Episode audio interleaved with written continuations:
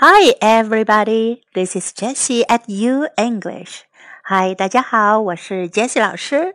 Follow U English, learn a little bit of English every day. Have fun and stick to it. You'll make big progress. 关注 U 英语微信平台，每天英语学一点，快乐学习，坚持到底就是胜利。今天是雨水，雨水是二十四节气，这是第二个节气。 雨水节气的英文翻译呢，就是 rain water。rain water。我们来看看如何用英文描述雨水这一节气，学会用英文讲述节气的故事，传播中国文化。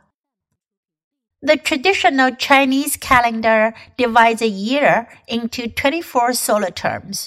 雨水 literally rainwater is the second solar term it begins when the sun reaches the celestial longitude of 330 degrees and ends when it reaches the longitude of 345 degrees. It more often refers in particular to the day when the sun is exactly at the celestial longitude of 330 degrees, which in the Gregorian calendar is around February 18th. Each solar term can be divided into three pentads. They are first pentad, second pentad, and last pentad.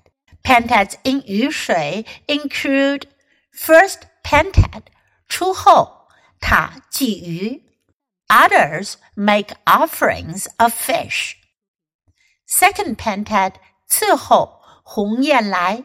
The wild geese arrive.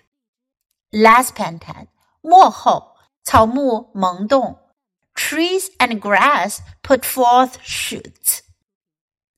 Rainwater is the beginning of rainfall, which is mainly light rain or drizzle. Rainwater signals the increase in rainfall and rise in temperature. With its arrival, lively spring-like scenery starts blossoming. The river water defreezes wild geese move from south to north, and trees and grass turn green again. As an old Chinese saying goes, the rainfall in spring is as precious as oil.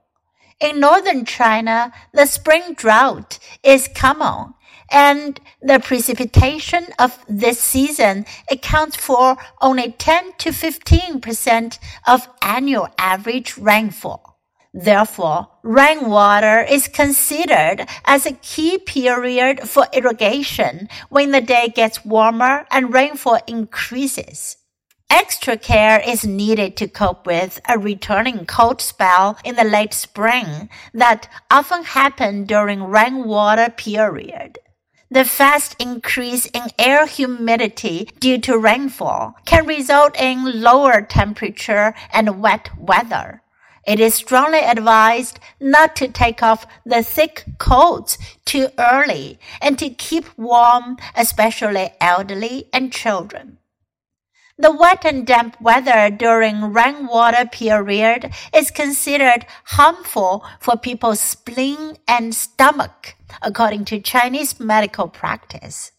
Therefore, a bowl of nutritious porridge is the best choice to nourish the body.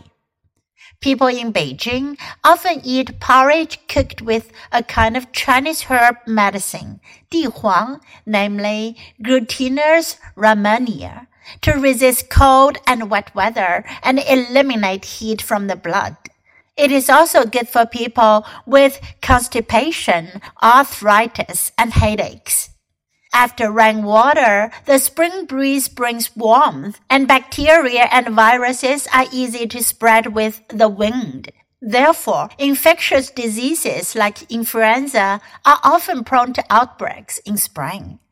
Everyone should take care of themselves and exercise more to enhance their resistance and prevent diseases. 最后，我们一起来学习一下二十四节气的英文名称：Start of Spring，立春；Start of Spring，Rain Water，雨水；Rain Water Awakening of insects. 惊蛰 Awakening of insects.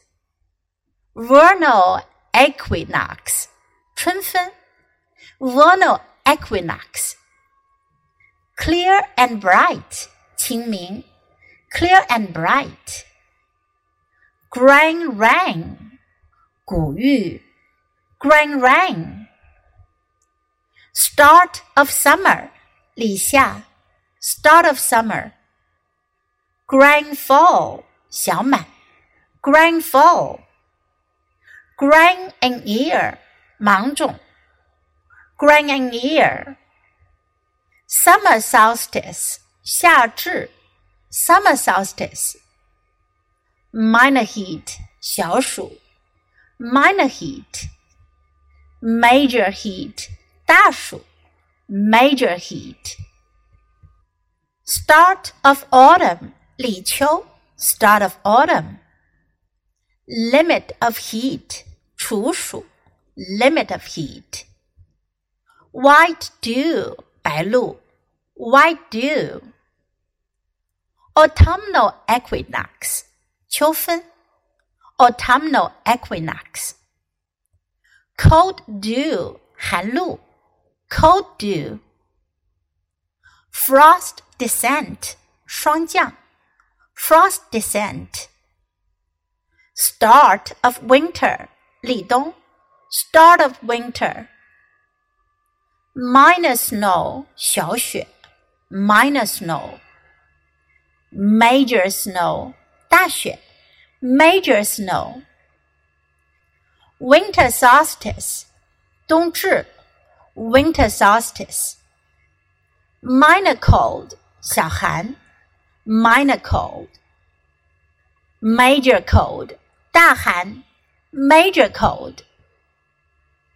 Now it's your time to open your mouth and practice.